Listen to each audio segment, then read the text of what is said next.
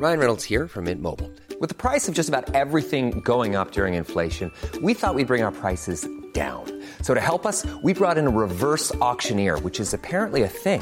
Mint Mobile unlimited premium wireless. Ready to get 30, 30, bit to get 30, bit to get 20, 20, 20, bit to get 20, 20, bit to get 15, 15, 15, 15 just 15 bucks a month. So, Give it a try at mintmobile.com slash switch. $45 upfront for three months plus taxes and fees. Promo for new customers for limited time. Unlimited more than 40 gigabytes per month. Slows. Full terms at mintmobile.com. I'm Sandra, and I'm just the professional your small business was looking for. But you didn't hire me because you didn't use LinkedIn jobs. LinkedIn has professionals you can't find anywhere else, including those who aren't actively looking for a new job but might be open to the perfect role, like me. In a given month, over 70% of LinkedIn users don't visit other leading job sites. So if you're not looking on LinkedIn, you'll miss out on great candidates like Sandra. Start hiring professionals like a professional. Post your free job on linkedin.com/spoken today.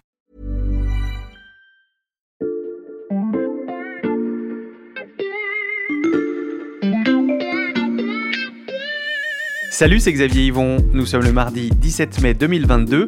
Bienvenue dans La Loupe, le podcast quotidien de l'Express. Allez, venez, on va écouter l'info de plus près. Si vous avez écouté l'épisode précédent, vous êtes capable de situer la petite commune de Tréguenec, 320 habitants, dans le sud du Finistère. Mais pour commencer ce deuxième podcast, Alexandra Saviana m'a donné rendez-vous à près de 1000 km de là. Je rentre les coordonnées GPS dans le téléporteur. Salut Alexandra. Dis donc, il fait quelques degrés de plus ici qu'en Bretagne.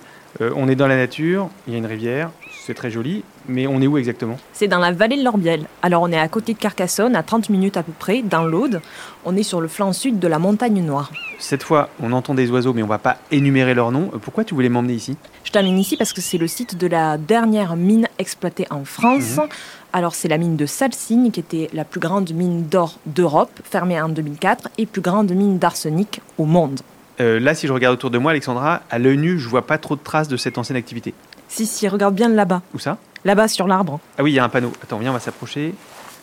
Ça fait un peu artisanal, on dirait pas une consigne officielle, et c'est écrit il est déconseillé de pêcher. C'est un panneau qui a été installé là par les habitants pour signaler le danger, et c'est qu'une des nombreuses conséquences de l'exploitation de cette mine. La pollution est toujours là, partout. Alors, je te propose de rentrer à la rédaction, Alexandra. Tu vas nous expliquer tout ça. Et ensemble, on va passer à la loupe les raisons qui font qu'on ne creusera vraisemblablement pas tout de suite de nouvelles mines en France, si on en rouvre un jour. Épisode 2, attention, terrain miné. Je suis toujours avec Alexandra Saviena du service Société de l'Express et en studio, on retrouve Valentin Ekirch du service Science. Salut Valentin. Salut Xavier, je suis un peu déçu que vous m'emmeniez jamais avec le téléporteur. Bon, promis, la prochaine fois tu viens. Et t'inquiète pas, tu es indispensable pour euh, la suite de cet épisode. Mais je me tourne d'abord vers toi, Alexandra. Euh, L'histoire que tu as commencé à nous raconter, tu la connais très bien, puisque tu en as fait un livre. Ça s'appelle L'or de la montagne noire aux éditions JC Lattès. Oui, c'était pour raconter cette histoire assez dramatique qui s'est passée dans l'Aude. Euh, en fait, la mine de Salsigne, pendant plus d'un siècle, elle a servi à nourrir tous les habitants du département et euh, dans les régions alentours, sauf qu'elle a pollué toute la terre. Et ça, les gens ne le savaient pas, en tout cas pas le grand public. Sauf qu'il y a eu de grandes inondations en 2018 euh, qui ont fait remonter euh, les polluants à la surface, donc euh, de l'arsenic, du plomb, du cyanure qui étaient liés à l'exploitation de la mine. Et euh, les gens se sont rendus compte que dans leur jardin, il y avait des taux de plomb incroyables, dans leurs légumes pareil, et parfois même dans les urines des enfants. Il y a eu des manifestations, et depuis, il y a toujours une mobilisation qui dure. On a vu, Alexandra, qu'il était euh, déconseillé de pêcher. Il y a d'autres recommandations qui pèsent comme ça sur le quotidien des habitants de cette région? Oui, et depuis longtemps, depuis 1997 par exemple, il est déconseillé par la préfecture de manger des légumes dans certains jardins ouvriers. Euh, il est recommandé de bien laver les mains des enfants quand ils ont joué dans la terre, de faire attention quand on jardine en général. Et pour vous donner une idée de l'ambiance, dans l'Aude, euh, dans la vallée de l'Orbiel, on voit carrément une plaque d'arsenic géante à flanc de colline, et c'est de l'arsenic pur qui est là depuis un siècle. Donc, si je te suis bien, Alexandra, les dégâts causés par l'exploitation des mines désormais fermées font craindre un coût social élevé là ou on projette d'en ouvrir de nouvelles Oui, il y a le gros écueil de l'acceptabilité sociale parce que euh, les gens sont inquiets quant aux dégradations environnementales qu'on voit comme à Salsigne, Mhm. mais aussi euh, quant à l'avenir économique des régions après la fermeture de la mine, parce que les régions françaises qui étaient des régions minières ne sont pas non plus dans une santé économique florissante aujourd'hui. Et c'est en partie ce qui se joue avec la mobilisation euh, à Tréguenec dont on parlait dans l'épisode précédent. Oui, et puis ensuite, il y a aussi toute la polémique autour du projet d'exploitation minière de la montagne d'or en Guyane. Et c'est pareil pour le permis d'exploitation de la mine de tungstène de Salo en Ariège qui a été lancé en 2015 et qui a été annulé par la justice euh, cinq ans plus tard. Euh, L'ancien directeur général de Variscan Mine, donc c'était la société qui détenait le permis de recherche exclusif à Salo, me disait les Français ont gardé en tête une idée éculée de ce qu'est la mine. Ils pensent à Germinal, mais c'est plus ça aujourd'hui. Quand on parle de mine, les Français pensent au germinal d'Émile Zola. Et le gouvernement a bien compris que pour espérer mener à bien le moindre projet, il était indispensable de s'adapter. Ce projet doit se conformer à la charte mine responsable, qui est l'excellence des critères environnementaux. Je l'avais dit dès août 2015, avec des engagements pris euh, du côté euh, des industriels. L'archive date de 2017, pendant le premier quinquennat d'Emmanuel Macron, et le président de la République était interrogé sur le fameux projet guyanais de la montagne d'or que tu mentionnais Alexandra. Il parle d'une charte mine responsable. De quoi s'agit-il? Alors en 2015, quand il était encore ministre de l'économie, Emmanuel Macron avait engagé une concertation pour donner corps à ce projet de mine euh, responsable. Ça a pris les traits d'une refonte du code minier pendant son premier mandat pour prendre en compte les impératifs de respect de l'environnement. Et c'est-à-dire concrètement? Alors concrètement, le concept de mine responsable, on va pas se mentir, c'est assez flou. Euh, les acteurs du monde de la mine, comme Eramet par exemple, une entreprise française, disent qu'ils prennent en compte des critères comme les émissions de CO2, l'impact sur la biodiversité et qu'ils se concertent avec les populations locales quand ils font une exploration. Souvent, ils mettent aussi les réussites paysagères en avant. Euh, mais les écologistes nous ont dit euh, on peut mettre de la forêt, de l'herbe sur un ancien site minier, mais on ne remettra jamais de l'agriculture car les niveaux de pollution sont trop importants. Oui, et mine responsable ou pas, ce qui est sûr, c'est que l'ouverture de ces mines sur le sol métropolitain, c'est clairement pas pour demain. Mais qu'est-ce qui te permet de dire ça, Valentin? Il faut déjà regarder la stratégie française. Le gouvernement, il nous parle de remonter la chaîne de valeur, c'est-à-dire en fait de consolider les capacités de production des éléments stratégiques euh, que sont par exemple les moteurs euh, d'éoliennes, les moteurs d'avion et les batteries surtout, avant de creuser le sous-sol français.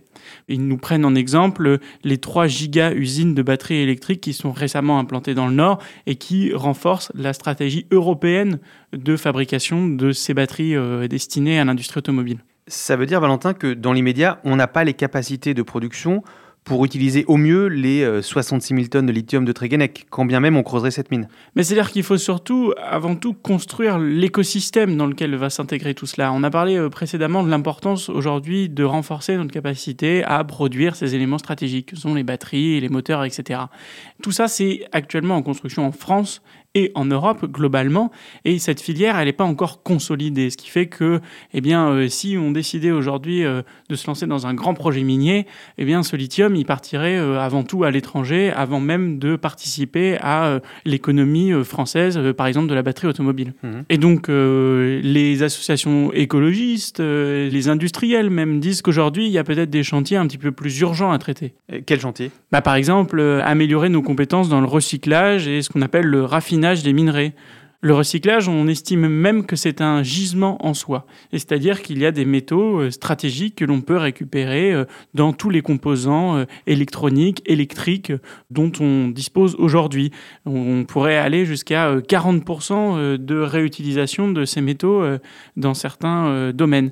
Ensuite, il y a le raffinage. Le raffinage, c'est une partie absolument essentielle. C'est-à-dire qu'une fois qu'on a extrait eh bien, le minerai, il va falloir le traiter, l'affiner arriver à la matière euh, finale, la matière de destination. Euh, par exemple, quand on extrait euh, du cuivre, eh bien, on va pouvoir avoir du nickel ou du cobalt derrière.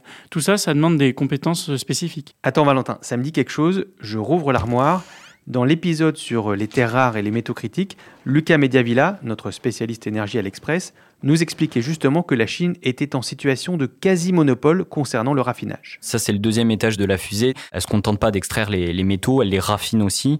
Euh, ce qui est intéressant sur le cuivre, par exemple, c'est qu'au début des années 90, l'Europe et l'Amérique y maîtrisaient très largement les activités de raffinage au niveau mondial. Aujourd'hui, la Chine, elle raffine 40% du total mondial du cuivre en circulation. Et, et sur les autres métaux, c'est aussi important puisque la Chine, elle raffine 35% du nickel au niveau mondial, entre 50 et 70% du lithium et jusqu'à 90% des terres Donc on comprend bien effectivement que pour ce qui est du raffinage, l'enjeu c'est de rattraper ce retard et de sortir de cette euh, dépendance vis-à-vis de la Chine. Et ça d'ailleurs, ça pose aussi des questions euh, concernant le respect de l'environnement. Donc, améliorer le recyclage et le raffinage, consolider les capacités de production avant d'extraire le moindre minerai et mettre en place des garde-fous pour limiter les atteintes à l'environnement, tout ça va prendre du temps. Reste à savoir où s'approvisionner en attendant.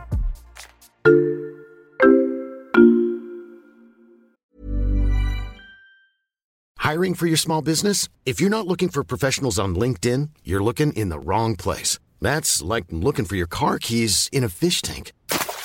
LinkedIn helps you hire professionals you can't find anywhere else, even those who aren't actively searching for a new job but might be open to the perfect role. In a given month, over 70% of LinkedIn users don't even visit other leading job sites. So start looking in the right place. With LinkedIn, you can hire professionals like a professional. Post your free job on linkedin.com slash spoken today.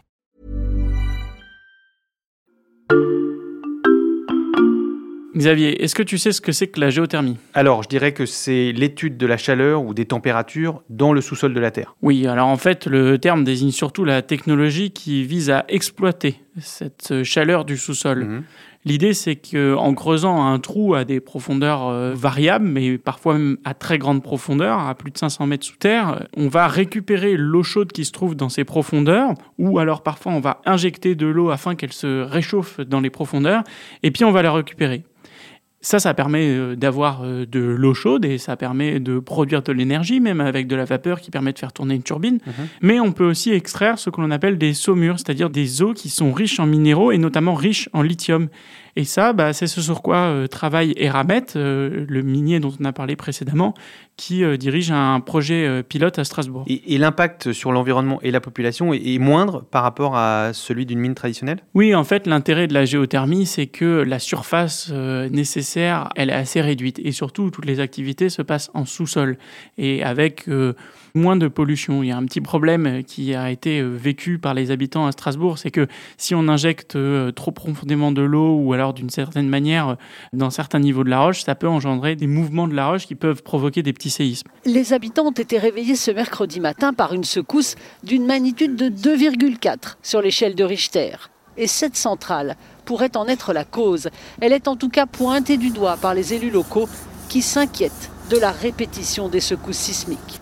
Mais globalement, euh, on est loin de la mine à ciel ouvert euh, qui, euh, justement, représente euh, l'impact le plus important en termes environnementaux. Mm. Cela montre que, globalement, les grands miniers, s'ils nous parlent de la géothermie aujourd'hui pour extraire ces matériaux, c'est que le projet de grandes mines à ciel ouvert ou de grandes mines dans des roches dures, ils ne le voient pas en France aujourd'hui. Mm. Par contre, ils le voient à l'étranger. Ils le voient dans des gisements qui se trouvent en Afrique, en Asie ou en Amérique et qui, eux, sont des gisements qui sont des grands gisements où la la présence des matériaux euh, qu'ils recherchent est très importante et qui sont donc très lucratifs par rapport aux ressources métropolitaines, qui sont finalement en assez faible quantité par rapport aux besoins euh, aujourd'hui euh, estimés. Donc à l'argument de l'acceptabilité sociale s'ajoute pour l'instant un argument économique, même s'il y a des tonnes de métaux rares sous le sol français, ça coûte toujours moins cher de les extraire ailleurs. Alors c'est ça, mais avec quelques réserves. Un, déjà, ça nous maintient mmh. en situation de dépendance par rapport aux pays étrangers. Et ensuite, parce qu'il y a de nouvelles techniques d'exploration qui, aujourd'hui, pourraient mettre au jour un sous-sol beaucoup plus riche que ce que laissent croire les recensements actuels. Ça pourrait, par exemple, être très intéressant de relancer d'anciennes mines qui contiennent des réserves inexploitées. Par exemple, pas très loin de Salsigne, il y a aussi un gisement de terres rares. Oui, euh, en fait, euh, tous les acteurs disent qu'il faut une réflexion euh, globale sur l'ouverture de ces éventuelles futures mines en France. C'est-à-dire qu'il faut penser notre système système de la transition en se disant bah, à quoi vont servir ces métaux? Est-ce qu'ils vont servir davantage aux voitures électriques? Et est-ce qu'il faut autant de voitures électriques que de véhicules thermiques aujourd'hui? La question est posée. Ou est-ce qu'il faut euh, mieux que ça serve aux, aux moteurs euh, d'éoliennes? Il y a euh, toute une réflexion qui est de dire si effectivement on doit rouvrir ces mines, eh bien, il faut essayer de réfléchir avec euh, tous les acteurs. Et cette réflexion avec tous les acteurs, elle passe aussi par la population, avec une vraie concertation avec les populations locales qui vont subir le projet minier, pour éviter de refaire les mêmes erreurs qu'au siècle dernier, où les projets industriels étaient très secrets et où les populations se sentaient un peu exclues. Et cette concertation, on a bien compris que ça n'était pas gagné dans ce type de dossier. Merci beaucoup, Alexandra et Valentin. Merci. Merci, Xavier. Alexandra Saviana et Valentin Ekirch, je ne saurais trop vous recommander d'aller lire leur enquête sur l'express.fr. Profitez-en, les trois premiers mois d'abonnement ne coûtent que 99 centimes en ce moment. Et pour retrouver toutes les séries et tous les épisodes de La Loupe, vous connaissez la méthode, courez vous abonner sur la plateforme de votre choix, Apple Podcast, Spotify ou Castbox par exemple. Je vous rappelle aussi que La Loupe propose désormais une newsletter. Pour la recevoir, il vous suffit de vous inscrire grâce au lien dans la description de ce podcast. Cet épisode a été fabriqué avec Jules Cro, Margot Lanuzel et Lison Verrier. Retrouvez-nous demain pour passer un nouveau sujet à La Loupe.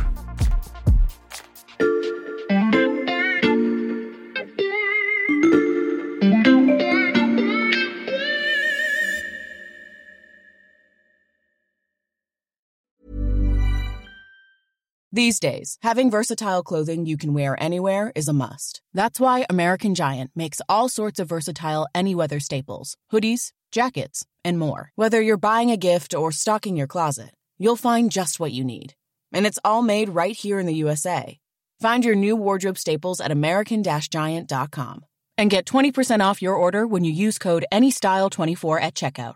That's 20% off at american-giant.com. Promo code ANYSTYLE24. ACAST powers the world's best podcasts.